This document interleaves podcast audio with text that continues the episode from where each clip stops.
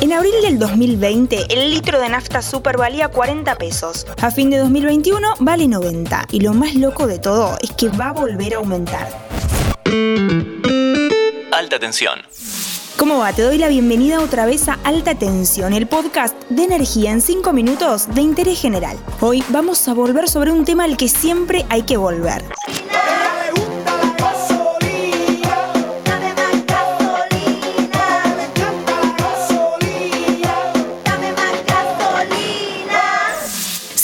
Vamos a hablar de gasolina, puntualmente del precio de la nafta. Y nos vamos a meter con la inflación, necesariamente ese virus que nos rompe tanto la cabeza.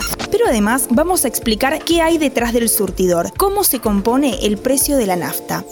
Este capítulo es auspiciado por Alpes Energy, comercializadores de gas natural y energía eléctrica para industrias, comercios y estaciones de GNC. Para más información ingresa en alpesenergy.com.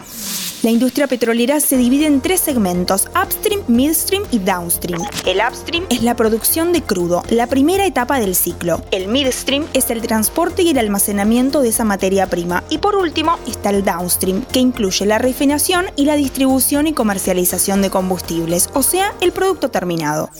Todos los días en Argentina se consumen alrededor de 36 millones de metros cúbicos de gasoil y 23 millones de metros cúbicos de nafta. Para que te des una idea, son casi 18.000 piletas olímpicas llenas de combustible. Un montón. Uy, no lo puedo creer. El principal sistema de transporte es el oleoducto del Valle que opera la empresa Oldelval y lleva el crudo desde la cuenca neuquina hasta la costa del Atlántico en la zona de Bahía Blanca. Desde ahí sale otro oleoducto que cruza toda la provincia de Buenos Aires hacia la capital y el conurbano, donde se concentra el mayor consumo. El crudo del Golfo San Jorge en Chubut y de la cuenca austral en general sale por buques, y en el norte y en la zona de Cuyo el crudo se refina ahí mismo. Una de las refinerías más grandes del país es la de IPF en Luján de Cuyo, en la provincia de Mendoza. La más grande de todas es la histórica refinería de La Plata en Ensenada, también de IPF, que es una de las dos petroleras integradas de Argentina. Es decir, que produce petróleo, lo refina y vende los combustibles. La otra es Pan American Energy, que también produce petróleo, tiene una refinería en Campana y vende combustibles en las estaciones de servicio Action. Shell también estaba integrada, pero en 2018 vendió su histórica refinería de Dock Sud a Raizen, una empresa brasileña que también explota la marca de las estaciones de servicio. Por último, tenemos la refinería de Bahía Blanca que pertenecía a Petrobras y en 2018 la compró Trafigura, uno de los mayores comercializadores de petróleo del mundo, que en Argentina opera las estaciones de Puma Energy. El último eslabón es la red de distribución en estaciones de servicio. Hay más de 5.000 en todo el territorio nacional. YPF es por lejos la que más tiene. Luego, en orden, están Shell, Action, Puma, Dapsa, Gulf, Refinor y una marca nueva, Voy con Energía, que también tiene una pequeña refinería. En todo este sistema pensamos cuando hablamos del precio de la nafta.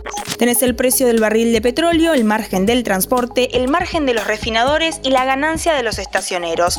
Todo eso sin contar los impuestos. Y un ítem más que es el corte obligatorio de biocombustibles, un 5% de biodiesel en el gasoil y un 12% de etanol en la nafta.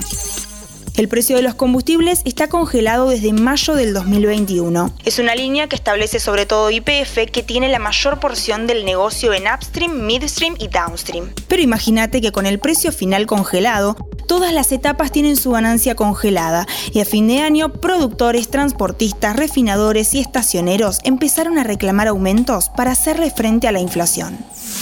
Recuerdo que este capítulo es auspiciado por Alpes Energy, suministro de gas natural y energía eléctrica competitiva y confiable. Conocelos en alpesenergy.com.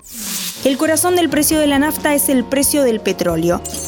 En diciembre del 2021, el barril en Argentina se comercializaba a 55 dólares, mientras que el precio internacional era de 75 dólares. Este desfasaje muestra que en 2022 se vienen los aumentos. De fondo está la pregunta del millón.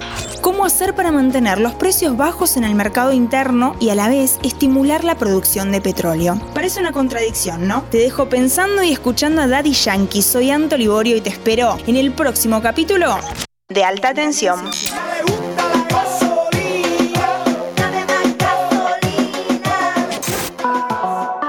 ¿Te gustan nuestros podcasts? Si tenés alguna sugerencia, escribinos a contacto arroba.